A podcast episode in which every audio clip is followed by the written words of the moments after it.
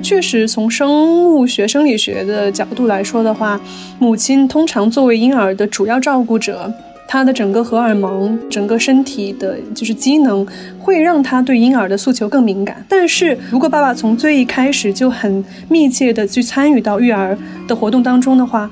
研究表明，男性的这个激素水平也会随之而改变，他也可以变得跟母亲一样敏感，去回应婴儿的需求。所以这个里面真的是我们因为社会习俗、文化上的一些性别化的一个分工，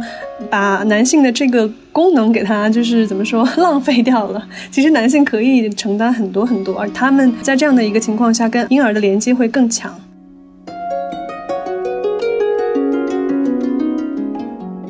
这种经济结构下面，它所谓的有效生产，它通常都是把生育这种劳动排除在外的，对吧？我们对于 GDP 的这种 evaluation 很少是去算到什么你在家里给多少人做了饭，大部分承担这种生育劳动的女性，她的劳动在这个里面是不被看见的。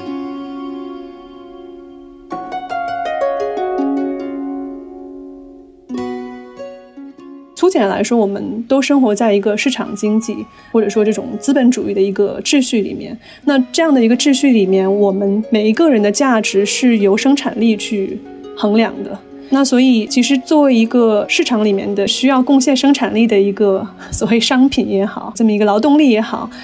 这跟生育它是有本质上的冲突的，这个在男性和女性上都有体现，当然女性上体现的更明显。你是要牺牲你的一部分生产力去完成生育这样的一个使命的。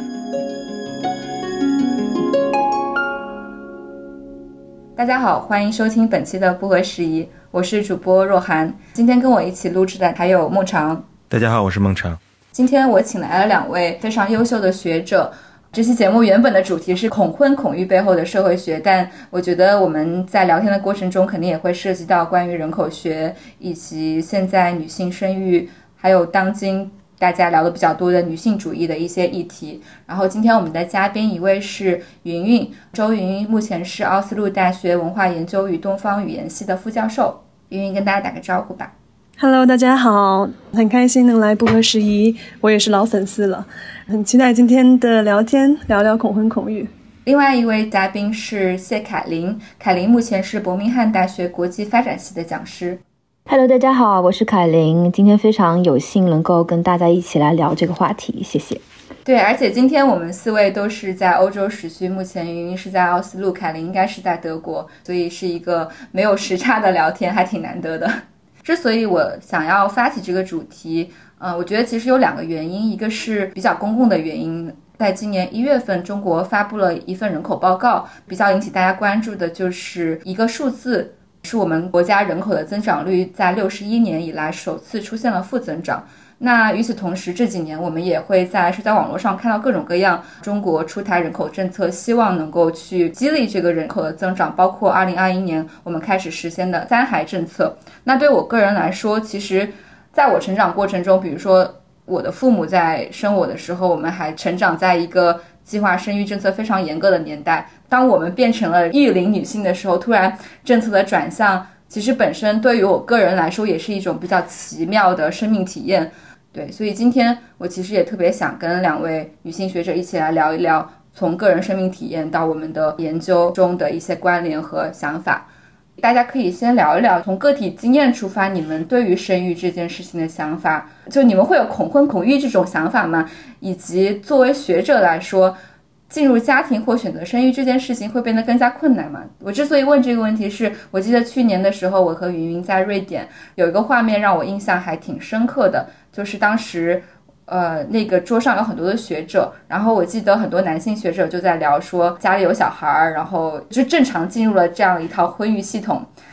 但好像也并没有影响到他们的学术。但在桌上其他女性学者会提到说：“哦，我没有选择进入家庭，也没有选择生育，因为做学术这件事情已经占据了我生活经历的太大部分，我很难同时做两件事情。”所以当时我对这样的一种说法以及性别在这个中间的区分还挺感兴趣的，所以我也很想听听你们两位的看法。上来就抛出来这么难的话题，因为。今天聊的这个主题，我觉得大家很关心，因为是个很重要的社会议题。但对于每一个女性来讲，其实是很挣扎、很纠结的一个话题：生与不生，然后对于生育的一个态度。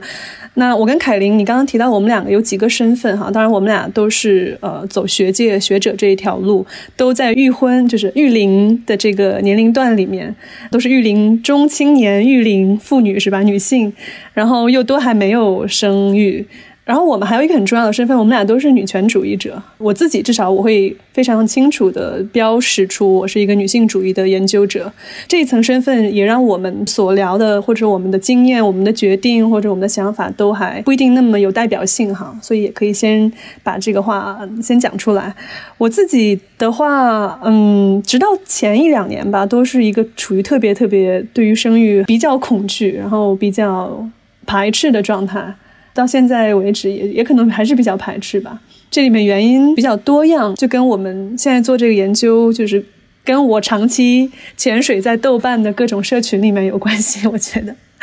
经营在各种大家的热烈的讨论之中，关于生育的一些体验，这个我们可以之后再聊。你刚刚说那个学者的问题，其实有研究会真正去问女性学者的生育的一个选择吗？会发现说有没有拿到稳定的教职，对于女学者的生育率是有很大影响的。在读博和博士后面找工作这个阶段，然后拿一些短期的合同这个阶段，对于女性学者来讲，其实要做出生育的选择是很困难的。所以很多女性会等到稳定下来之后再去生。因为你的时间似乎不那么会受生育这件事情影响，你可以继续发论文、做研究、做田野、满世界跑，或者根据你的工作需要搬到不同的城市去。那这些因素对于要生育的女性来讲都是很难的。刚刚云云说的，我觉得她说的都是非常非常常见的。我觉得不光是在学界了。在很多职业领域都会有出现这种嘛，对吧？就是所谓的职场对于大家的人生的这个轨迹的这种限定也好，规训也好，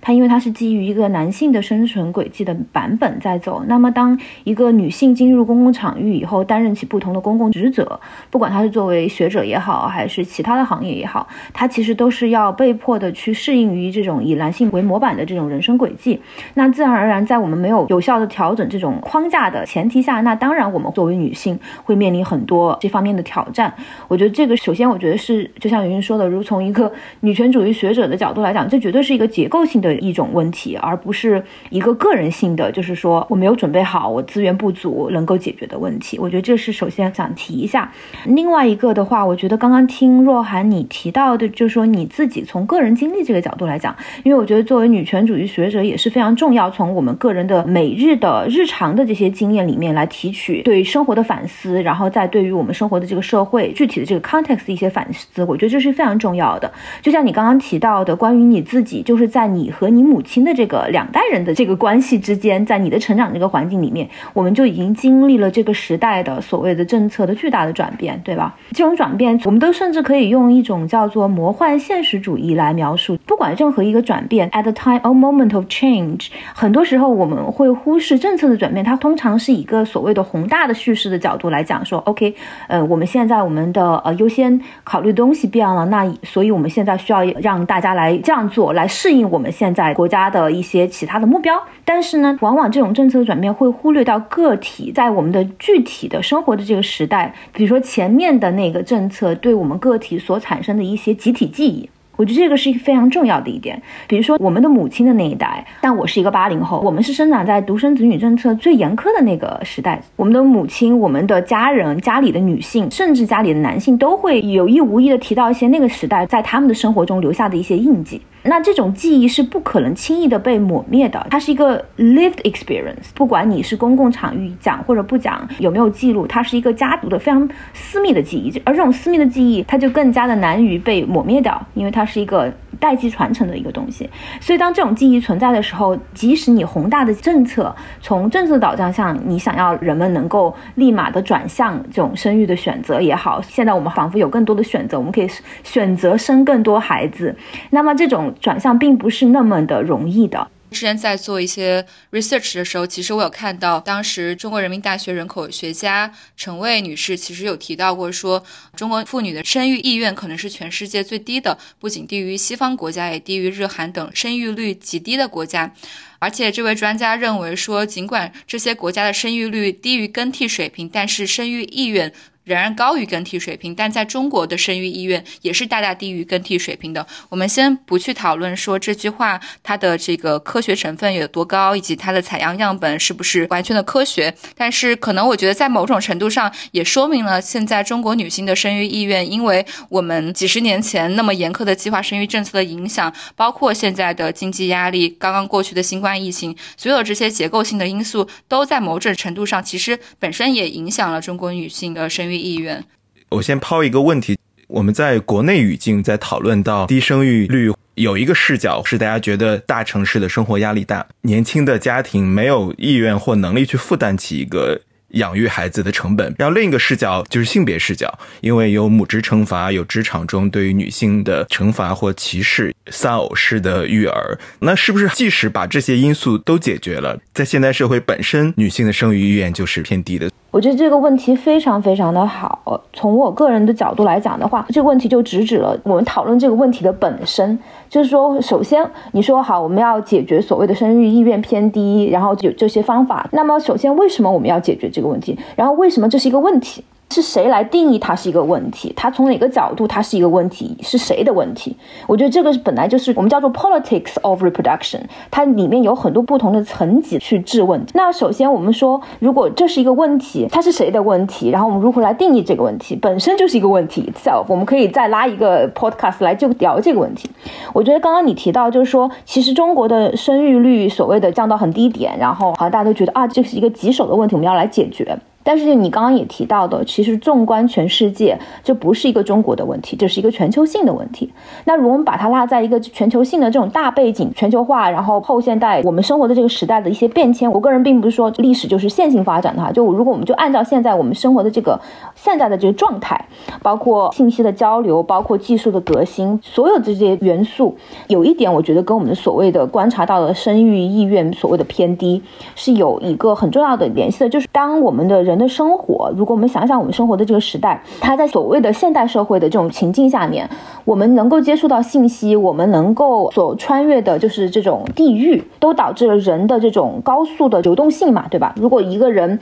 他脱离了原先以呃我们生活的，比如说我们的父辈、我们祖辈生活的这种固化的环境之后，现代性所谓的就是能够把个人提出到这种静态的这种环境当，放在一个非常动态的变化非常快的这种环境下去生活，暂且把它描述为一种。历史场景吧，我觉得它必然的就会打碎一些以前的这种静态下面大家认为非常能够确定的一些价值观念和个人偏好。一方面提供了个人的所谓的生活的不确定性，但另外一方面，它也提供了人生的各种不同程度的张力。这种张力的话，就让大家觉得，哦，我现在是我个人命运的主人，我可以去选择不同的生存道路，跟我以前父辈所面临的那种静态的生存环境是有质的不同的，对吧？以前，比如说你老爸是一个木匠，如果你是个儿子，你就可能长大做一个木匠，然后你可能娶一个隔壁同条街的女孩，你完全可以预测自己的未来会怎么样。但我们现在生活。时代不是不一样的，那这个它既给到了个人巨大的自由，另外一方面，生育意愿上，当然你有不同的模板，就像你打模模拟人生一样，你突然有了这么多不同的流动性的选择以后，那自然生育所谓的以前的这种哦，你成人以后你要结婚，你要生孩子，渐性的这种 projection，它就已经被摇动了，它并不是一个中国单一的东西。如果从一个宏观的国家的角度来讲，认为这是一个问题，我们要把这个社会拉回一个所谓的加引号的这种正常状态下来，保持所谓的正常的。生育呃水平，要么你就是接受它就是一个我们现在生活的一个具体的有血有肉的一个现实情况。如果把它标本是一个正常的情况，那你所要寻求的就是去应对它的方法也会不同。我觉得我们其实是卡在对于这个问题的定性上面，我们需不需要把它变成一个问题？我可以跟着凯琳的话继续说，在生育率这个方面，国家的利益是很明显的。每一个国家都需要有青壮年、中壮年劳动力来完成它的生产，保证它国民经济的运转。所以这里面就是一点都不让人惊讶。世界上所有的国家都会大力去推生育这件事情，而且把生育率低看作一个危机。所以包括我们今年年初，为什么各大媒体都在大肆的去宣传生育率这个低这回事情，也是因为各方的专家、各个官方媒体都把它当做一个危机再来讲。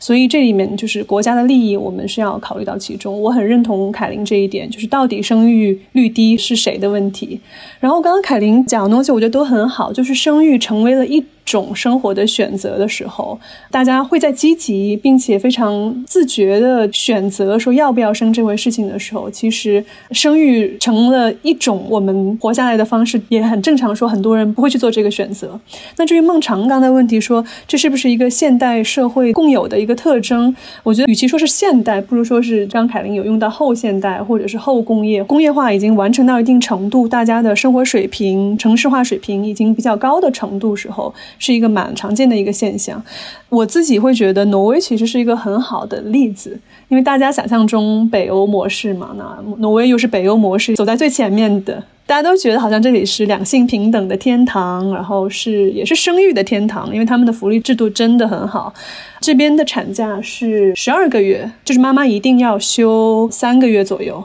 然后剩下的是父母两双方，就是或者两个 parents 是可以去再去自我去讨论，在内部再去重新分配的，所以这个也给了大家一定的自由度，是妈妈多休一点，爸爸多休一点，某一方多休一点。然后不仅是生育假期比较长，然后从孩子出生的第一天开始，政府每个月都会给家庭。打一笔就是育儿专用的津贴嘛，一直到孩子成年为止。还有就是文化层面，北欧也是一个很好榜样，就是他不把生育看成一个负担，而是全社会都把它当做一个非常积极、正面、值得赞赏的事情。那尤其是男性，这点要要讲出来，就是这里面的性别差异，好像。妈妈带着孩子出来就很正常，但是啊，爸爸带着孩子会收获很多赞赏的目光。然后这边有一个叫 Coffee Papa 的一个现象，就是周日的下午，爸爸们会推着婴儿车出来，在咖啡店喝喝咖啡、聊聊天，大家都会用非常称赞的眼光看着他们。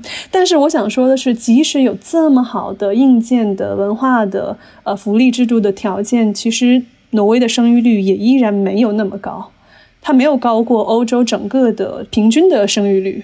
所以从这点看，就一定程度上回复了孟尝刚刚那个问题，就是这是不是一个现代社会的一个通有的一个特征，不是政策可以轻易去扭转的。也许在一定程度上是这样子的。如果以北欧的以挪威现在这个情况来看的话，哪怕你的各个方面条件再优越，似乎。人们也不一定都会去选择去生育，而且去生很多。那这背后的原因，刚才凯琳有提到，就是呃流动性，包括传统呃家庭、传统这个社群的一个结构，然后大家开始变得更个体化，这也是一个很重要的现象。那都是以个体的一个职业，然后梦想追求为主线去做自己的生命选择的时候，难免会把家庭和生育作为备选项之一去考虑。那这里面我觉得还可以谈一谈，就是整个全。球的政治经济的一个结构，很多学者会用新自由主义。粗浅来说，我们都生活在一个市场经济或者说这种资本主义的一个秩序里面。那这样的一个秩序里面，我们每一个人的价值是由生产力去衡量的。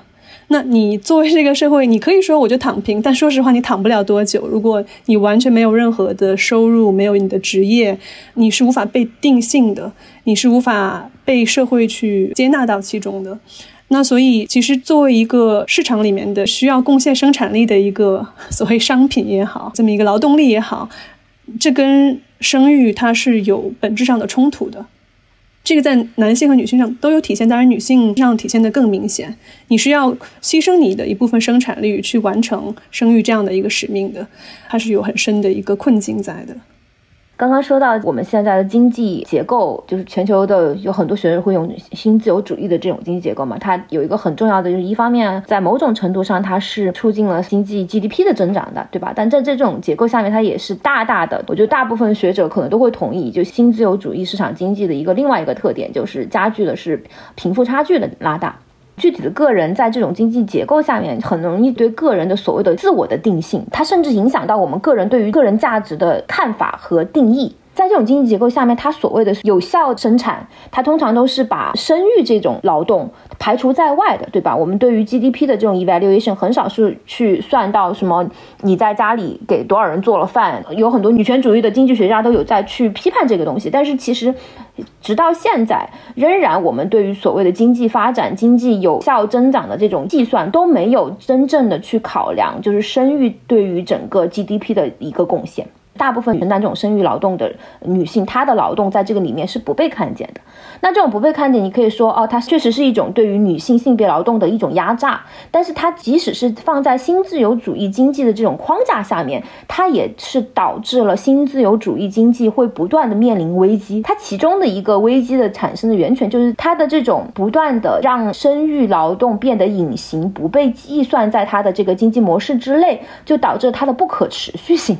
因为新自由主义经济还有一个很重要的维度，就是说它其实是倡导着个人去拥抱一种对于自我企业家精神的这种想象，就是说我们每个人都是我们人生的主人，对吧？我们可以 you can do it 这种美国以美国为标本的这种新自由主义的精神，它在很多程度上是促进了这种呃 GDP 的增长。但另外一方面，这种对于自我的这种用一个可能不太合适的描述，但我个人觉得还蛮有意思的，就是说对于个人主义这种盲从。不管这个世界有多糟糕，只要我自己有足够强大，我一定可以战胜这个世界，达到人生的顶峰。这种想象，它其实从另另外一方面，也让个人对于他的选择也变得非常非常的具有算计性。他必须要非常有计划的、有谋略的去算他每一个选择。那在这种自发选择里面，如果你知道你作为一个在这个结构下面运行的个人，你知道你的生育方面的劳动是不被 reward、不被看见、不被社会所承认，得到。公共视野的认可的话，你肯定会不那么倾向于去选择这种劳动，对吧？那你就产生了一种很奇怪的事情，就是个人你为了自己的成功，你就会去做一些呃，通常会获得价值更大的一些这种选择。那这种价值更大的选择，导致很多人不愿意选择生育，因为大家都知道这个是一个受累不是讨好的事情。当很多个人都做这种选择的话，大家都被纳入到这种新自由主义经济结构下面，它导致于新自由主义经济它本身就会面临危机。这种危机导致我们现在生活这种经济结构是不可持续的。说到这个有点激动，凯琳刚谈那个再生产劳动吧，我们可以这样讲，就是马克思主义、女性主义会用很多这个词，就不仅它是不持续、经常面临危机的，而且我们要看到说，所有的所谓生产性的劳动都是基于有人在默默背后做再生产劳动，而且是无偿的在做。所有我们那种看起来好像被称为模范的、我们很仰望的、光鲜亮丽的，不管是企业家或甚至是知识分子、学者、是艺术家。他们好像是我们要追求的那种人生的赢家那种模板哈，但每一个这样的模板背后都是谁在洗碗做饭带孩子？那当然，我们看到的很多这样的楷模模范，很多是男性哈。那在仰望他们的成功的同时，我们其实是忽略了，甚至是有意去忽略了他背后是谁在默默的做这些无偿的再生产性的劳动。所以，再说回到新自由主义的这个整个世界政治经济的模式来说，它就是建立在对于女性的这种劳动剥削的基础之上的。所以，你说女性选择去不生育或者不去从事这样的劳动。就是很说得通，因为我们仰望的从来不是那样一种劳动，而且如果女性一旦想要成为她曾经梦中的那个赢家或者模范那样的形象，她必须要转嫁这一部分无偿劳动。所以这也是我们看到很多城市中产的女性，她必须要去把自己的生育和家务的这部分劳动转嫁给农村的外来的打工的低的社会阶层这样的女性。这里面又有这个所谓可能阶级性的东西。对，我觉得你们刚刚两位聊了特别多，然后有特别多我感兴趣想要继续发问的问题。一个就是刚刚顺着云云说到的这个转嫁在不同阶级的女性之间转嫁劳动力的这个问题，因为我在设想一种可能性，就是所谓新经济自由主义制度，它辐射的人群是不是本身还是中产阶级或者受过良好教育的女性？那还有一部分女性，她可能甚至都没有能力得到这样的自我反思，或者是她的劳动力并没有纳入到这个全球化经济体系当中。那是不是本身它的选择性就更少一点？然后第二个我的好奇就是，刚刚听起来这个我们追溯到最后是经济制度的问题。那我们个体如果想要去反叛，我们的选择是不是就是选择不生育？不生育就是一种解放了吗？还是说我们有其他 alternative 的选择？我觉得首先我要说的是，如果仅仅把不生育就看作是一种解放或者是获得自由的最佳途径也好，就是说唯一途径也好，我觉得本身它就是一种暴政。就好像我们认为所谓的追求自由的方式，如果只变成了一种，我觉得本身我们就已经不自由了。我觉得女权主义很多时候被别人误解，就是认为好像女权主义就是要反对，反对的是呃所有人都不要生孩子。那很多人在网上抨击，就说那那是不是人类就要灭绝？当然，我觉得这个也是一个非常谬论的一个 comment。但是我觉得首先我们要明确的就是说，女权主义它其实。至少是我理解的，都是它是要从结构上去反思，就是问题的本身在哪里，然后最后落脚在于能够最大化个人的一种选择权，就是所谓的幸福最大化。那去看到一些通常在结构下面不被看到的这些声音和体验，我觉得这个是重要的。所以千万不要认为女性主义所要倡导的就是所有人都应该拒绝生育，这是获取自由的一种唯一的途径。我觉得这个是有问题的。当然，在我们现阶段的这种历史背景和我们所处的当代的环境下面，我觉得我们。完全可以理解为什么对很多人来讲，拒绝生育，甚至是延迟生育，或者是激进的去为生育的不平等发声，是一个非常非常重要的一点。就是说我完全可以理解为什么很多人说，那对我来讲，拒绝生育就是我通往所谓的自由。一个保护自我的一个最佳途径，因为我们现在是生活在一个非常非常不平等的，从经济上的，就刚刚云云跟我们都有提到这个自由主义市场经济，它不光是一个经济上的一个压迫，我们作为女性，因为我们的这种生育的这种功能性，在现在的这个历史阶段，它还有另外一层，就是它多维度的压迫，它是一个性别外加资本主义的压迫，在另外，如果你处于不同阶层的女性，你还有阶级性的压迫，对吧？如果你是一个国际移民。如果你是一个在另外一个，比如说菲律宾的在欧洲打工的这种女佣，她还存在就是种族的压迫。那这种压迫是一个非常多维度的，它不光光是一个只是单向的东西。所以我觉得我完全可以理解为什么对很多人来讲，就是完全拒绝与父权制的这种生育机制和婚姻，或者是拒绝母职是一种通往自由的途径。这个是在我们现在的历史特定条件下是完全成立的。但是呢，我们要真正争取的这个所谓的不叫理想世界，绝对不能只是限于哦，这就是所谓的所有女权主义者都长成一个样子，或者所有追求性别平等的人都只能这样做。我觉得那就反而变成了一种暴政。我觉得这也是我们非常需要注意的一点。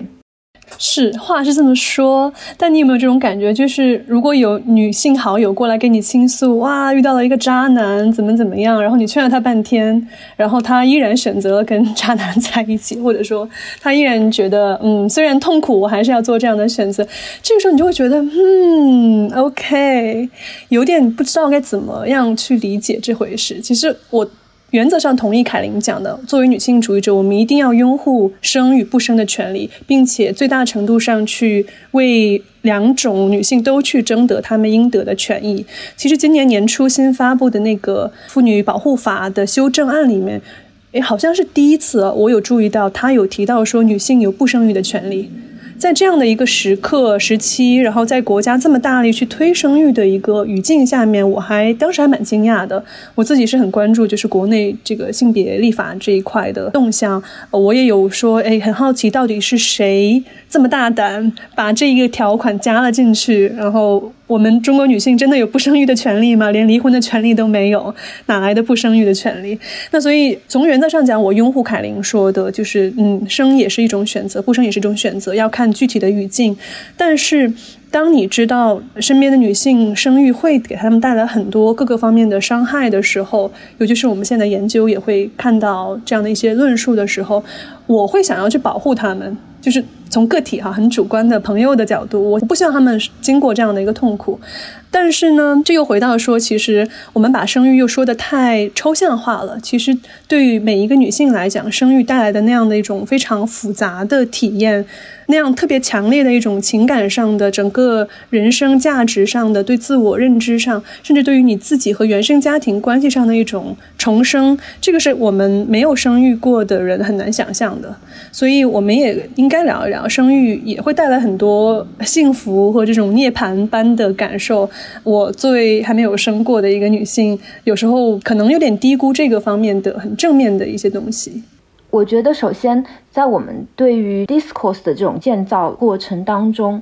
我觉得我们在描述生与不生的时候，我们往往就包括我自己，有时候都好像会把它在我的概念的建构里面，好像把它变成一个二元对立的东西。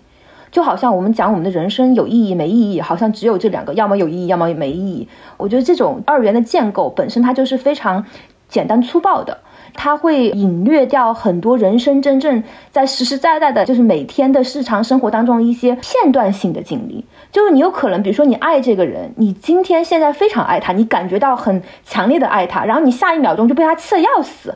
然后你立马就想摔门走人。我觉得我们人生的很多体验，包括就是母职的这种体验，包括在亲密关系里面这种体验，很多都是片段化的。但是在我们的讲述当中，我们通过我们的对于自我 narrative 的这种整合，我们会把它描述的好像是一个非常流畅的、非常线性的、非常有整体感的这样一种叙事，对吧？其实我觉得这个叙事本身就是非常值得我们的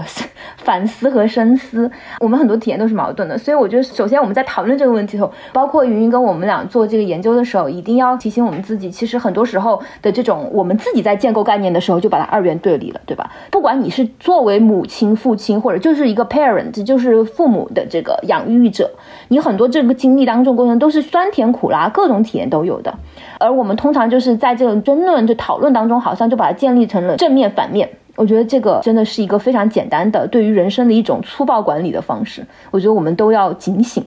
之前看到一种说法，讲女性艺术家、历史上的女性创造者去探讨说。其实生育对于女性来说，这是个暴论。我我不太确定这个观点本身，就是说创造生命是女性的一个天赋，它是一个你可以拥有的选择，男性是不可能拥有这样一种权利。创造生命本身，这当然也是一个女性可以拥有的权利，它是一个很强的能量，因为创造生命嘛。面对着那么多不确定的因素，无论社会的、性别的，有多少个体拥有？去想一想，我跟一个生命的陪伴和创造带来的生命改变。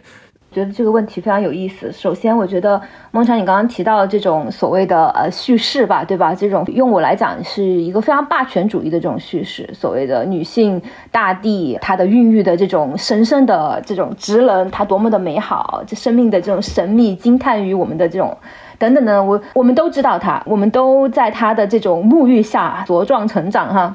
所以我们现在能够去批判他，去解构他。我觉得这种叙事本身它就是一种建构，它是一种霸权主义的建构，它是一种性别化的对于历史、对于人类存在意义、包括生命意义的统筹管理，把它囊括在这种叙事下面的一个统治工具。但这个统治工具在谁手里，我暂且不论。就本身的这种对于故事讲述，谁来讲这个故事，这个故事怎么讲，本身它是有暴力在里面的，它是一种对于性别不平等一种漠视，然后把母职神圣化等等等。首先从我个人的立场，我是觉得非常需要去解构，如果不是完全的击碎它。对我们确实是有子宫，子宫是生命孕育过程一个非常重要的一个工具，但是子宫本身它并不能自己生育自己，对吧？它还是需要男性的这个 input。因为我们是这种所谓的女性需要自己用自己的身体去孕育这个生命的过程，就仿佛自然而然的这种就是叫加引号的自然而然的，就认为女性天然的跟婴孩有切不断的这种情感身体上的联系，就好像大大多过了加引号的自然而然就应该重于所谓的这个父亲或者是精子的提供者他的这种连接。我觉得这个本身就是一个建构，就是一种权利对于这个生育叙事的一种建构，它本来就是一个需要。被打破的东西，从我的角度来讲，要打破它的第一点，就是要首先提醒大家，你还是需要一个精子和一个卵子结合，你才能够孕育生命，对吧？所以不要轻易的为男性的这种生育能力去，就是好像哦，她是女性更 powerful，所以这是她的工作。我觉得这个本身就是讲述就是非常有偏颇的。大家好，我们是不合时宜。这个春天，我们跟职业探险 vlogger 视频博主曹导。来小红书跟大家聊一聊如何找到生命的热爱，并活在热爱的人生选择之中。三月八日到三月三十一日，打开小红书搜索“对他说”或者“说不尽的他”，或者“他的故事就是你的故事”，就能听到本期小红书特别节目。欢迎加入我们的聚会，听见他们，看见自己。我可以提供一个 counter argument，就是确实就是为什么说有些爸爸晚上在婴儿哭的时候，他们醒不过来，就是还在那边呼呼大睡，然后总是妈妈才能听到婴儿的哭声。所以确实从生物学、生理学的角度来说的话，母亲通常作为婴儿的主要照顾者。他的整个荷尔蒙，他他的整个身体的就是机能，会让他对婴儿的诉求更敏感。这种敏感甚至超过一种，就是他能意识到的一种敏感，它真的是一种潜意识，一种生理性的。但是我刚刚用的词是主要照顾者，所以不是说只有妈妈才可以这样。如果爸爸从最一开始就很密切的去参与到育儿的活动当中的话。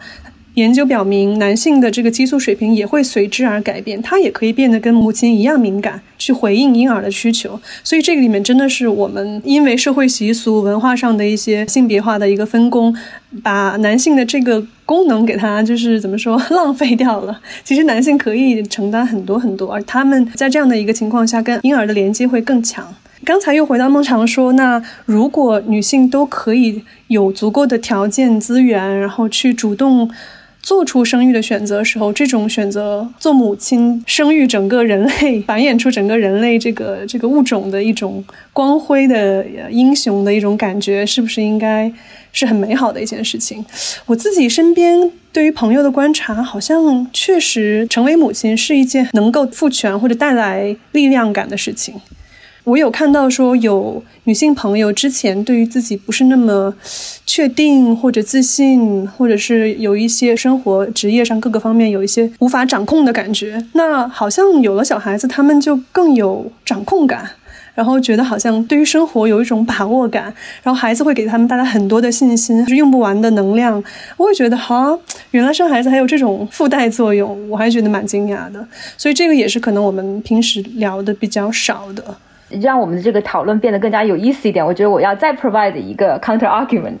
嗯，就是刚刚你说，就是你身边的朋友说为母则刚嘛，就是成了母亲以后，我就成了世界上最强大的人，因为呃，我要保护我创造这个生命，为他提供掌控感，这些我觉得都是我完全可以理解的。我觉得肯定有很多人还有这种体验，但是另外一方面的话，我们也有很多，包括我在我们现在做的这个研究里面，都有很多人觉得这个生育这个东西让他有一种失控感。让他对于生命完全失控了，就觉得啊，我的生命再也不是我可以主宰的，有很多东西拉着我走，我就不得不这样走，对吧？所以我觉得这种生育体验本身，它就是有个很主观的层面在里面，它取决于个人所处的社会地位、他的资源、他所能够接触到的一些呃配套的呃条件和 support，对吧？各方面的维度，我觉得都是可有可能的。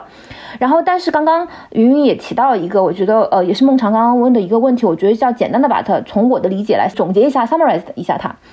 就是刚刚贵对于所谓的，就是因为母亲她天然的这种，因为子宫能够孕育这个小孩子，在她身母体里面待那么久。但是其实刚刚云云提到，就是说这里面有个生物性和社会性的过程的一种融合，也回到了就是性别研究一个很重要的一个议题，就是我们所谓的这个生物性的身体，它到底有多么的所谓的能够非常清晰的把它纳入这种是男人和女人这种二元的分类当中。我觉得刚刚云云点到的那一点就已经非常非常重要的提醒我们，其实我们的身体本身，人类的身体本身，它就比我们大部分通常情况下意识到的更具有流动性。这种流动性就为我们提供了去挑战于我们这种二元论去分化人类为男性和女性的这种非常刻板的性别边界。我觉得做了一个有力的反击。我觉得这个也是从学术界的这个意义上来讲，我觉得是非常有意思的，因为它就为我们作为人的这种生存体验提供了一个，就是相当于去把这种边界模糊掉了。那你作为一个，不管是所谓传统意义上定义的这种男人或者女人，当你把这种性别这种刻板印象的二元边界对立化掉以后，你会发现你的身体也会。在这个过程中发生奇妙的变化，我觉得它本身就是一个非常呃 magical 的事情，就非常有奇幻效果的事情。它不管是对于所谓的我们传统的这种定义上的男人还是女人哈，它我觉得都是一个非常有创造性的一种尝试。我会鼓励所有的人都去进行这种尝试。所谓的男性气质和女性气质的建造，这种社会性的建造，很多时候决定了就是说是不是女性觉得加引号的天然应该多承担照料婴孩的职责。但实际上，如果我们去有意识，因为我们作为人类的话，你不光是有有生物属性嘛，对吧？你还有一个人类的反思的这种功能。如果你真的去反思的话，你就可以选择一条不同的道路去做有有创造性的实验。如果你真的是踏出那一步的话，你会发现其实并不是像你认为的那么的刻板。就是觉得我们大部分社会里面强加的所谓的性别分工，好像是基于一种不可改变的生物性的分工的。我觉得这个本身就是有问题的。对，我想追问一下，如果我们可以打破性别分工在育儿。责任这件事情上的划分的话，那是不是本身现在的同性家庭育儿也可以给我们提供某一种借鉴？因为在同性家庭当中，其实他们的性别划分就并不是通过生物性别划分去进行区分的。所以我不知道在这方面有没有一些研究，其实是可以提供给到异性家庭一些参考的。我觉得任何一种跳出于传统的异性恋家庭的育儿模式。不管是同性家庭也好，甚至是跨代际的，或者是非亲缘关系的这种照料模式，它都会为我们提供一些非常有建设性的一些模板和反思的材料。但我个人认为，同性家庭的这种模式，我们也不能把它过度的浪漫化。因为同性家庭的建构，在我们当下的大部分的社会环境里面，它也是在一个异性恋霸权的这种结构下面在建构。那它如果是在面对这种结构性的这种压缩，其实我们作为个人，包括是同性伴侣之间，他们能够提取到的一些，不管是知识上面的叙事也好，还是对个人想象也好，或多或少会有一些去不同程度的复制这种异性恋关系的这种性别分工。嗯，我个人并不是专门做这个的学者，但是我有同事会有提到，就说即使是在同性伴侣关系中，有时候你也会看到不同的这种等级或者是呃不平等的这种分工。但另外一方面，我绝对不可否认，其他不同于异性恋框架、婚姻育儿框架的一种任何一种探索，它都可以为我们提供有效的反思的材料，从中能够让我们更加的了解，也许 maybe there's something more out there。我觉得我们也可以聊一下国内现在真实的情况。我对二位的这个研究也挺感兴趣，包括刚才云云说潜伏了很多豆瓣小组，我们是不是可以聊一些你们研究中所观察到的真实的女性群体境遇？凯琳跟我现在的研究就是基于豆瓣的一个公共话题，大家都可以去看，叫“生育对于女性意味着什么”。然后这个话题是我跟了蛮多年，然后它有四千多个帖子吧，下面很多回复，浏览量可能也是上千万的。然后我自己也不知道，可能是豆瓣给我推送的，还是所以我看了很多很多，所以我就跟凯琳说：“哎，我们来研究一下。我们可以简单讲一讲，到目前为止，因为数据分析还没有完成，到现在为止我们看到的一些就是所有的帖子显露出来的一些特征吧。”我可以先讲一讲一个特别明显的一个主题，就是很多女性会在自己生育过之后，甚至孩子已经几岁，甚至上小学、中学，然后在不同阶段，哈，有一些是刚生育完的，去很详细的记录她们的生育的一个过程和体验和感想。就我们觉得这是一个已经很难得的一个所谓的女性的公共场域的一个讨论，这样的一些知识和体验很少有机会这么直接、这么赤裸的、这么详细的呈现在其他女性面前。其实是带有一种女性主义的分享的一个特质了，因为它是一个知识生产的一个平台，然后这些知识在其他地方看不到的。然后很多女性会写说。为什么没有人告诉过我这些？为什么连我自己的妈妈都没有跟我讲过这些？那在这些阐述里面有一个特征，我自己是就是感受很深。他们也经常会提到，就是所谓这种创伤的体验。这种创伤往往是两方面的，它既是生理性的，也是心理性的创伤。生理性的创伤，大家可以想象，大家会讲很多生育过程、生产过程当中身体要经历的。一系列的疼痛，从阵痛到剖腹产、顺顺产的选择，这两种选择带来的对于身体的一个伤害，包括我们很熟知的侧切呀、胎盘呐，然后宝宝出生之后喂奶的一个这种痛苦啊，身体恢复很缓慢，然后这个伴随着很多很多的疼痛，然后很多人说这样的生理创伤太深，深到他们绝对不会再想生第二个。或者说是他们完全从来没有体会过的、无法想象、无法描述、无法比拟的一种疼痛和一种创伤，而且伴随着这种生理性创伤，大家叙述的很多的是它有更深层的一个心理性的一个作用。就是第一，这种生理性创伤不被言说、不被认可、不被接纳，你不能去讲它，好像讲它是一件很不应该的事情。你作为一个女人。作为一个妈妈，你就应该去承受这些。大家都是这么过来的。心理的层面呢，大家还会说到说，好像是一件很让人丧失尊严的事情，就是生育这一个过程，让你不再觉得自己是一个人了。这个不一定是那么主观的一种体验，因为是很多客观的一些反馈和遭遇让他们有了这样的一个感觉。那说具体一点，就是妇产科怎么对待女性，怎么对待女性的身体，有没有给予他们隐私的考虑照顾，有没有对他们的感受有任何的考虑？在生产的这个选择的时候，产妇有没有真正的自主意愿来选择怎么去生产，何时去生产？包括产后面临的这种恢复的过程当中，他们的感受有没有被家属看到，有没有被医护人员关照到？很多时候是没有的。这两个方面，至少很多女性会觉得遭受了无与伦比的创伤。这里面的大家的论述都非常的直接吧。然后我可以引用一个人，一个帖主，呃，他说：“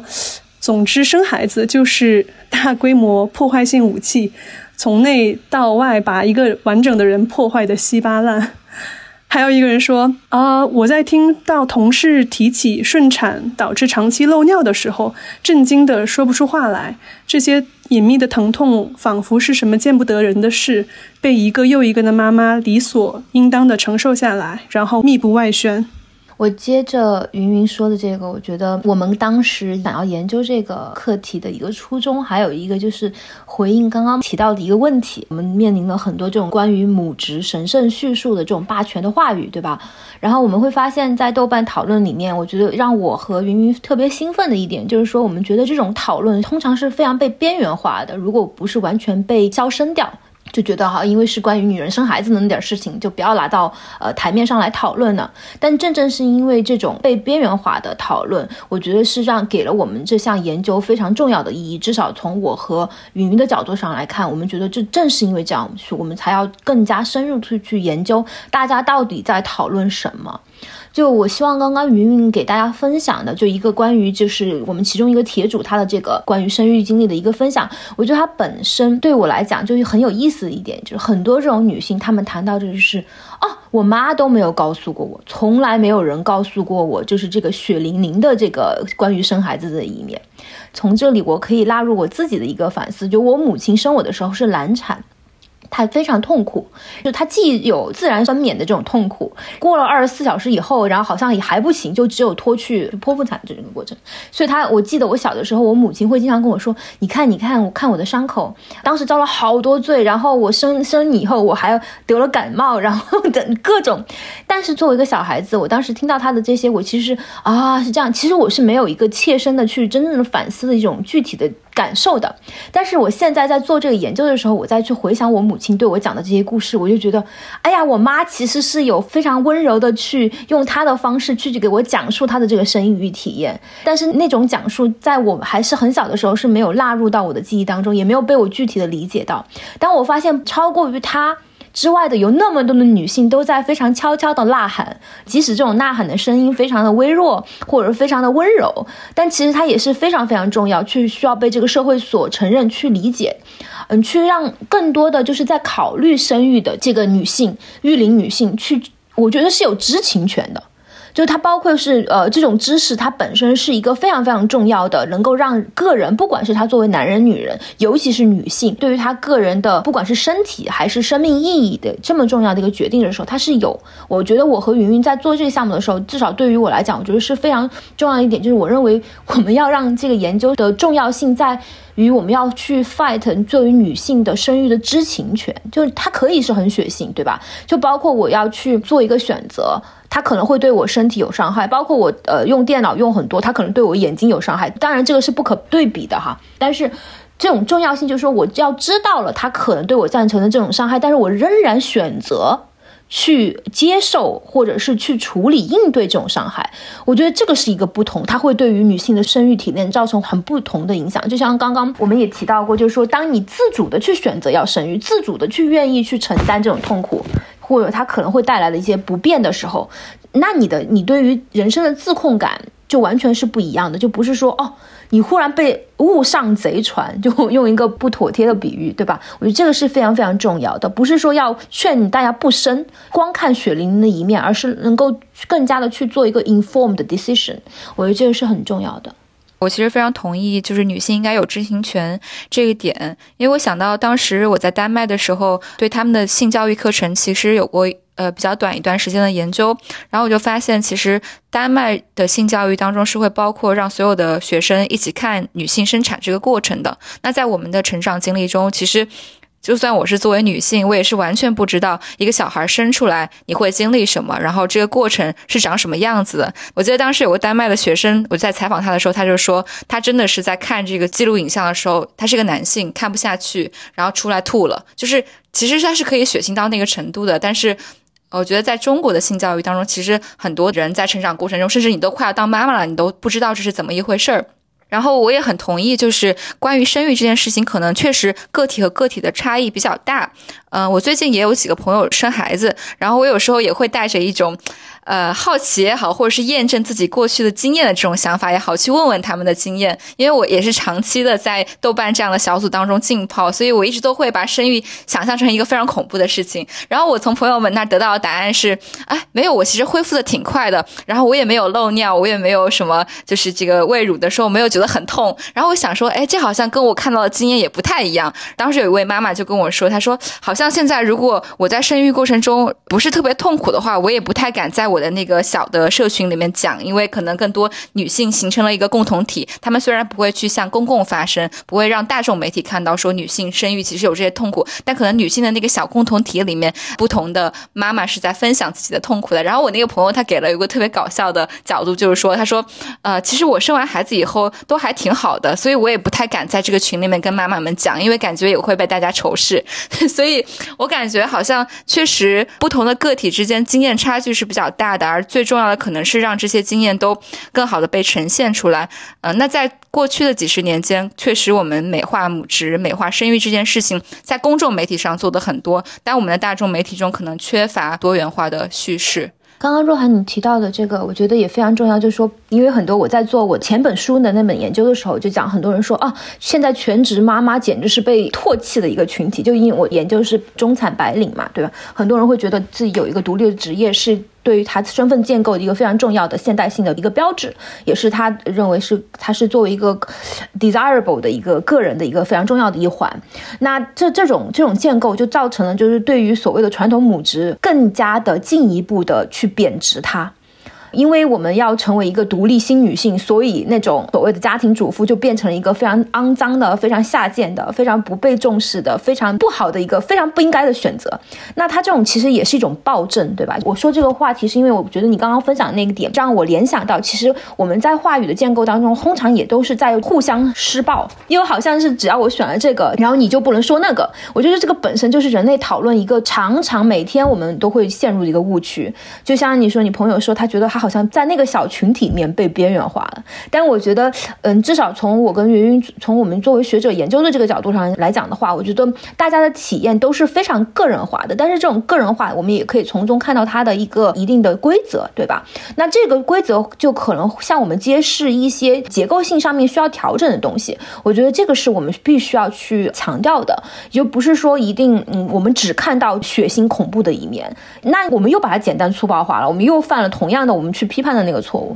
接着若涵刚才提的，就是生育的体验的多样性来讲，确实就是这也是我们研究当中一定会思考的，就是它的局限性在哪里。那很多时候只有很多。呃，难以言说的负面的情绪才会驱使着这些女性去写下这些帖子，所以很多时候你是比较难发现一些比较温和的，甚至是正面的帖子。当然也有，但确实啊，大部分呃，可能百分之七八十的帖子还是相对有些负面的情绪和叙述在里面。然后我继续讲一下，刚才那个创伤那个体验是一个点，还有一个点就是说，很多女性生完之后抑郁的这个过程更难。育的里面带来的这种孤独感和这种被抛弃的、不被尊重的感觉，就是所谓丧偶式育儿带来的一种跟原来的自我剥离的那种感觉，也是很多女性会提到的一种一种感受。有一个人写的那个帖子特别精炼，我们甚至想要把它作为我们文章的一个副标题，就是说生育意味着我自己从此以后死了，活下来是某某的妈妈，就是生育之前与之后。最大的差别在于，妈妈这个角色被永久的烙印在了你的身上。那成为妈妈或者怎么做妈妈，又是需要女性一生，这个是社会强加于女性哈，就是主要要求女性一生来去学习的一件事情。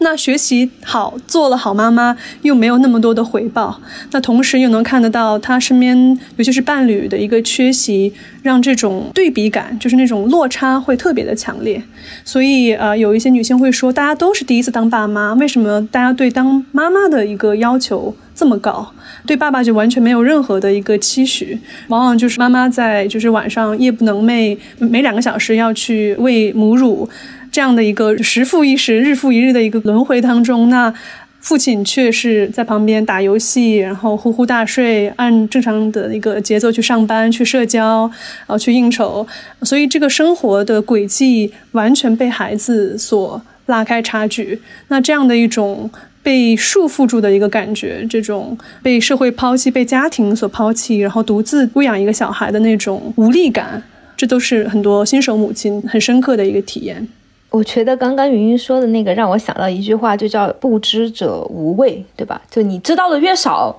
你其实越敢往前面冲。就很多事情，如果你想想都是这样的。如果你知道的越多，我记得我跟我父亲有一个非常有意思的聊天，就我们的对话，就是说，他说：“哎呀，这种事情，我就跟他讲我的对于生育的这个犹豫哈，犹豫不决。”他就说：“这种事情，如果人人都像你这样想这么多，就没有人生了。”我说：“爸爸，你说的这句话不就正视了我的这个 point 吗？就是说，如果大家都知道了有知情权了，那是大家都不生了，那你不是就是把我误上贼船，还是要把我套牢？”然后我爸就在那里笑。我觉得这虽然笑是笑，但是其实我觉得正是去。印证了我刚刚跟云云想说的，就是说，它其中的不管是母职的惩罚，作为养育的惩罚，还是对于女性身体上面这些付出和负重，包括血腥的一些非常惨烈的一些场面，都是需真的是需要你个体去经历的。那这种经历，如果真的是要在一个呃知情权的这种这种框架下去理解的话，确实是会让很多人三思而后行，对吧？那我觉得这个社会对于这种所谓的知情权，我个人认为真的是不应该扭扭捏捏的说啊，我怕他不生了，所以就不告诉。他，我觉得这个其实是一种欺骗，对吧？就甚至可以把它比作是另外一种愚民政策，就当代愚民政策的一个具体的实证。所以我觉得，我个人会尽我的全力去 fight 这种知情权，女性的知情权。但是另外一个的话，我觉得还是要回到刚刚若涵你在产房中的这个，就是就我们刚刚讨论的女性在产房中的这个体验，也是我们其实在我们的这个研究当中，很多人就描述她在产房里面的这种惨烈的非人的遭遇哈。然后我觉得这种遭遇其实是一个具有史诗性的，对于个体来讲是具有史诗性的这种一个时刻，因为它是一个在这种非常激烈的、非常戏剧化的这种时刻，让很多女性，即使是那些具有阶级优越感的女性，她突然在这个时候意识到，她作为女性的这种呃身份被忽然。结构性的客体化了，就当他的婴孩要脱离他身体的时候，他发现他自己和这个婴孩子的这个利益不一定是在一条直线上的。那很多家庭，包括我们会常经常在新闻上会看到的什么哦，以前有个很经典的问题，就是说你是保小孩还是保你老婆？就如果出现难产的情况，对吧？然后很多人很多人就说一定要让你妈，就这个女孩的妈妈娘家人在那儿，要不然很可能对方就会说保小孩不。那当然，我觉得希望我们希望现在都已经更少的出现这种场景，但。但另外一方面，我觉得在产房的很多经历，对于很多我们看到的这些女性的叙述来讲，都是她们第一次有一个这种被客体化的一个非常活生生的一场经历。那这种经历是导致了她们对会觉得哦，突然就觉得自己不被当人对待了哈。就包括在于这种医院的这种非常冰冷的就医学的凝视下面，他们会觉得自己作为个体活生生的有血有肉的人的这种感受，完全是被边缘化，甚至是被忽视、被看作不重要。这个时候，她要降生的。这婴孩他的这种医学或者是家庭对这个小孩要出生的小孩，他所到的重视就完全是 take over 霸占了，就是女性在这个过程中的一个体验。我觉得这个是一个非常非常重要的性别化的时刻。你刚刚提到的就是这样的一个史诗的时刻，让我想起，其实作为中国女性的成长历程的话，我们其实是可以粗略的去想一想。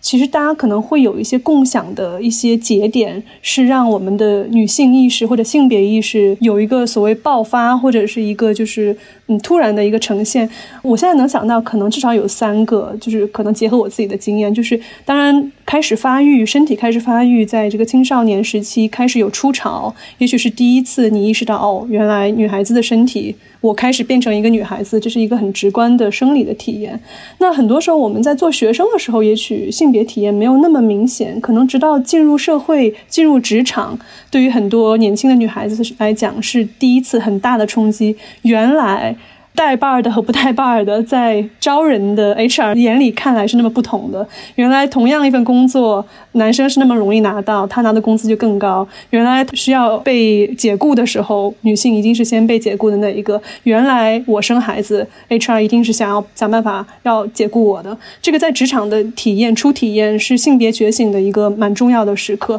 然后我还觉得生育其实是让很多女性突然。对于女性的一个这种地位和父权制度的一个存在，有了非常直观的一个认识。她以前很多时候会觉得，尤其是。条件比较好的女孩子被家里人啊，就是保护的，又作为独生女，其实没有那么多的对于父权的一个认知，觉得嗯，好像男女就挺平等的啊。我不觉得我身边男性怎么怎么样。但在生育之后，很多女性在这一个层面会有很大的一个突然的人间清醒，突然意识到哇，原来女性是生育机器，原来啊，我们做的家里面这些劳动一文不值，原来我在职场。根本没有什么价值。原来女性的境遇是这样子的，但从正面来讲，其实这也是一个女性作为一个集体能够跟彼此连接的一个很重要的时刻。我觉得刚刚云说的这个也是，就是跟联系有在产房的这种类似的这种所谓的被性别客体化的一个 moment，对吧？在我的那本书里面，就是关于中产阶级高受过高等教育的这种城市女性在中国哈。我觉得各位如果都是生长在中国小时候的话，你们会记得，在我们上学的时候，没有人说你可以谈恋爱，对吧？就什么早恋的这个定义，就是说你到大学毕业之前最好都不要谈恋爱。我不知道现在是不是可能会宽松一点哈，但至少是在我的受访者中，就八零后、九零后出的那一波人里面，他们都活生生的记得，在他们大学毕业之前，他的父母、老师、学校给他的他们的印象都是说，好好学习就该好好学习，每个人生阶段有每个人生阶段重要的事情，在你没有呃没有好好学习之前，谈恋爱这种东西都是拖后腿，对吧？绝对是被如果不是被惩罚的，至少是被认为是绝对不好的一件事情。但突然在这些受过高等教育的这些女性、女男孩、女孩，他们突然完成了教育的所谓的社会赋予给他们的，不管是义务也好哈，他们呃从大学毕业了，突然面临的这个性别化的社会，他们会发现啊，突然他们的爸妈就会天天催着他们说啊，你应该找对象了，你再不找对象，我们就要把你放到相亲角去。你想想，如果作为一个在中国生长的一个城市中产，所谓的或者城市女性，她在完成大学教育的时候，大概是二十一到二十二岁，对吧？四年的本科教教育，就拿这个来，我的受访者来说。那当他们二十一二岁的时候，然后根据我当年二零一五年左右的时候采访他们，那个时候我记得我们国家还有一个非常时髦的、非常有污名化的一个称呼，就什么剩女，对吧？剩女根据呃当时妇联有篇文章的定义是二十七岁你就变成剩女了。然后刚刚说好像也提到过，就是说你快要到三十岁啊，你还没有到三十岁，然后你就说嗯哦，到三十岁的时候好像就是一个生育的节点。在我的采访当中，很多人也提到，就说哦，要生要生生出健康的小孩，不管是对母亲来讲还是。对小孩也好，最好是在三十岁之前，你要至少要结婚吧，对吧？因为我们在国家结婚是首先生育的一个前提嘛。虽然现在有一些转变哈。那那三十五岁，就很多我采访的那些女生来讲，就是所谓的医学知识，在大家能够接触到的，都说啊，三十五岁就是一个临界点啦，你过了这个你就没戏了，或者是非常糟糕的一个东西。各种的这种话语也好，叙述也好，社会家庭带来的这种所谓的期望投射在个体女性，尤其是女性上面，她就是不停的需要去追寻这个很紧密的这种叫什么生育时钟，这个也产生了一个非常非常具象化的、非常有活生生的一个性别客体化的一个经历吧。我觉得也会是为。为什么我们现在会经常看到网上有这么热烈讨论？哈，是因为我们现在刚好国内有这么经济发展以后的这种以非常好的一个现象，就是我们确实有这么一个群体，它有这么一个反思的一种 material。这里面的科学性到底从何而来？什么时候几岁生宝宝最好？这里面有很多的一个伪科学在生理指标，比如说高血压产妇，或者是有其他的这种呃基础性疾病，最好就是不要高龄生产，这是一个方面。但这里面很多优生学的理论是非常不可靠的。那比如也有研究表明说，与其赶在二十多岁就生。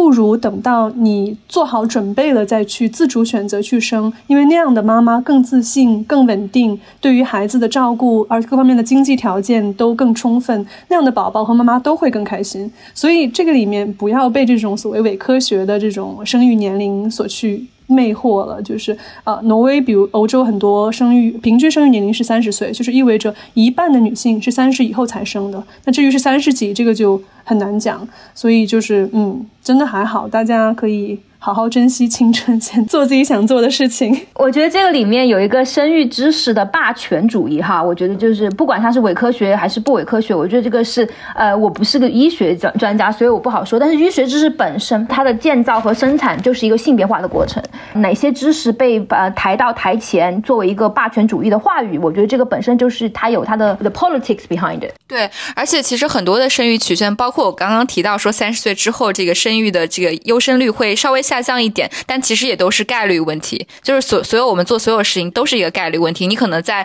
三十岁之前生孩子，这个成功率是百分之九十九；到三十岁之后降到百分之九十五或九十，但它并不是决定了，就是你要。做出一个个体决定性的选择的，对这个也是我想要补充的。还有刚刚凯琳说到，可能有可能在某个世纪，我们的这个研究生育的专家就是某一种生育发现，可能很多男性再去进行这个研究，他没有考虑到很多女性个体的因素。所以刚刚听凯琳说到，那个受访者感觉到在完成了学业之后，然后好不容易搞清楚了自己的人生，好不容易搞清楚自己人生想要做什么，然后想。十把镜的时候，生育专家告诉我们，这个年龄你该生了，你再不生，你可能就没有办法再生。这本身就是一个非常非常 tricky 的事情。这对于我来说，其实就发生在我身上，因为我意识到，好，我今年马上三十岁了，我正处在一个我很希望 figure out 自己未来事业，未来十年我事业要怎么做，我要去探索这个世界的阶段。然后这这时候，另外一个声音在告诉我说，你得赶紧解决你自己的生育问题。如果你不在这个时间窗口解决，你可能就错过了这个时间。但当然，我们今天。也看到了很多的生育辅助手段，包括我身边有一些女性在寻求冻卵的技术，甚至有一些女性她可以不用找到一个稳定的好的伴侣，是不是解决了伴侣的问题？你相对而言就会拥有一个比较好的家庭关系。那现在其实也有更加呃，不能说极端吧，也有一种选择，就是你可以不要有一个伴侣。女性你想生育，你想有个孩子，你就可以去选择精子库里的一颗精子，然后自己完成生育的这个过程。所以。最后，我觉得可以聊一个结尾的问题，就是那我们有没有可能想象一种未来家庭的可能性是？不再是现在传统家庭的模式，女性可以自己育儿，但是在这个过程当中，如果女性独立育儿，独立去选择我什么时候生育，甚至她完成了这个冻卵的过程，这本身是不是本身就是一个非常有门槛、有阶级的事情？那是不是对于那部分夹在中间，既没有办法选择一个好的伴侣，不是没有办法，就是没有办法在合适的时间选择到一个好的伴侣，又没有办法触到那个我完全自由的一个程度？的这个状况的女性也会是一种压迫，这可能也回应到就是不同阶级女性之间互相的压迫嘛。那可能回到我们中国的语境下，那些呃社会阶层比较低的女性，是不是家庭进入一个好的家庭，对她们而言仍然是人生中为数不多的选择？当我们再去提自我实现，当新时代的女性有了更多人生选择的时候，是不是时代已经把他们抛下了？所以在最后，我其实也想聊聊这个话题。当然，这个话题里面有很多的议题了。大家可以随意发挥。我觉得刚刚说到说冻卵也好，不同的家庭照料模式也好，等等等都是可以啊。当然也现在也在发生呢，对吧？我很多人包括跨国去代孕，这个又另外一个话题，我们今天就暂时不聊，因为它有涉及到很多其他的问题。这些去讨论，包括我们今天的讨论，其实都是基于。都是有一些精英主义的一种倾向，对吧？因为我们今天在这里说的这些哦，呃，我们可以自主选择，但是大部分很多很多的人，很多很多的人生活在我们的国家，有很多很多的女性成为单亲母亲，这个东西是一个简直是经济各方面上面的一种负重。所以，当我们在探索这种所谓的哦，女性自主，我不用男不用男人，经济上不用，是社会照料上不用，呃，我就自己来。如果我们就是单单的非常鲁莽的去把这种话语。推到前台，完全去掉它的阶级性的这种讨论的话，我觉得其实是有点像在挖坑让别人跳哈。我个人是觉得我们在讨论这个的时候，一定一定不要忘了阶级的这个维度，就你个人对于各种资源的一种摄取的能力，我觉得这个是一个非常系统化的结构性的问题，并不是一个女性你自己能不能，你有多能干，你能不能就是那我们又陷入新自由资本主义对于个人的这种胁迫了。所以我觉得这个是一个非常非常需要警醒的问题。我如果就是可以精英主义一点的话，我当然会觉得就是多元家庭啊，大家一起育儿、社群育儿是很理想的一种，就很乌托邦的一种想象啊。当然，我们这个都是非常浮于现实以上的去去想设想的话，因为我想若涵刚刚提的这个女性单身育儿，也许不只是说女性一个人做所有事情，而是把这样的一种养育关系给她。社会化、开放化，其实我们国家是有这个，即使在传统社会和在社会主义阶段都有这个传统的。那以前的这种乡土社会里面，就很多时候孩子都是吃百家饭长大的。我们社会主义时期其实也有很多这种单位制的这种育儿的托儿所的模式。很多时候，嗯，我们都可以设想，不由这个原子家庭来去抚养小孩，而是让他更开放式的由社群来承担。这个的话，其实。涉及到不光是呃婚姻法的改革，比如说抚养权这个定义，谁可以作为孩子的监护人这样的一个权利，怎么去呃重新定义它？还有也涉及到很多，就是我们现在居住环境和城市规划的一些改良。你比如说，呃，在北欧有一些社群，很多地方会把小孩子的游乐园放在所有。楼群的中央，这样意味着就是不只是那个小孩子的爸妈可以很轻易的看到他，所有的邻居都可以看到谁家的小孩在哪里玩。那这样就是把照料工作一个公共化的一种设想。那我们再设想说，为什么我们的呃国内的居住的公寓的嗯布局全部都是一个厨房、两个卧室加一卫，就是两卧一厅之类的？那其实这就是一个以原子家庭、以异性恋原子家庭为模板的一种居住模式。为为什么不能更有更多的开放的共享的公共空间？比如每一个楼有这样的一个游戏区、图书区，不同的家庭有自己的一个休息区，有这样的一个硬件，我们也可以更好的去设想说，哎，育儿这个职责也许可以更流动、更共享。当然，这是我自己就是你知道非常浪漫化的想象。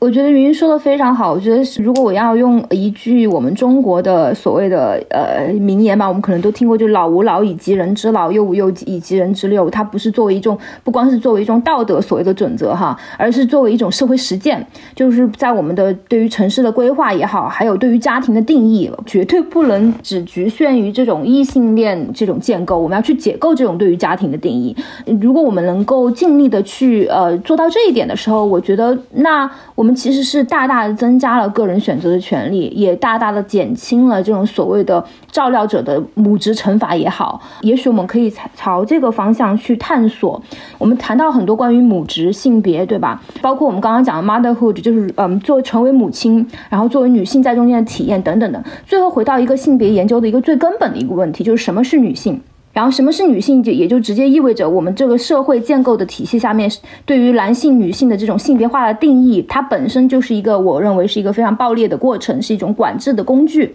那如果我们把女性的身体、女性生命的意义，就或者是任任何一个个体的生命的意义，仅仅局限于她是否能够去再生育一个另外的生命，我觉得本身就是一个非常倒退的一种思维模式，对于人人类本身的存在的意义的定义。如果你要这样去定义，我们的生存价值的话，我觉得我们就直接回到动物的阶段好了。包括细菌，他们想都不用想，直接再生产，对吧？如果我们每个对于生命的定义只能通过这种再生育来定义的话，我觉得我们就不用谈了，我们直接回去把自己当做机器一样，像母猪一样圈养起来。我觉得我们今天能够在这里讨论，可喜可贺的一点就是，我们人类是作为一个有反思的、能够所谓的高智商的动物，我们能够去探寻，从不同的角度去问这个问题，去叩问生命的意义在哪里，对吧？不可否认的就是，养育一个新的生命是创造一种新的亲密体验，甚至可以投射和缓解一些我们对于自己我们必将终结的这个肉体的一个延长的这种希望，它会让我们减轻我们对于自己存在的这种一些焦虑的痛苦。我觉得这是可以理解的，就像很多人为自己己立碑树传，然后这个生个小孩好像也是为这个世界留下什么。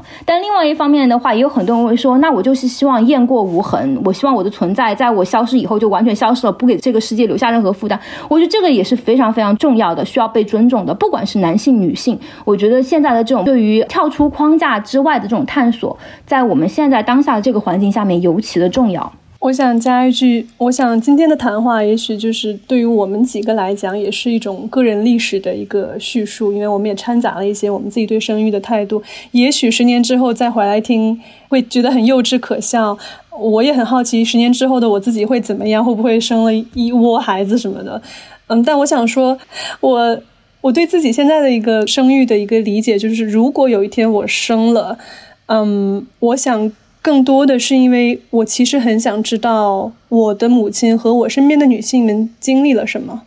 我想知道他们跟自己女儿的体验，就是跟我的这样的一个连接是从何而生发出来的？这里面有多少的痛苦，有多少的一个就是很美的一种东西？那只有我自己做了母亲，我才能体会我母亲所走过的路。我觉得这样的一种体会是其他的经验无法替代的。我也很想知道我的姥姥、我的身边的阿姨啊，然后家里面我遇到的很多女性朋友，她们到底经历了什么？所以这是我。自己给自己留下的一个一个念想吧。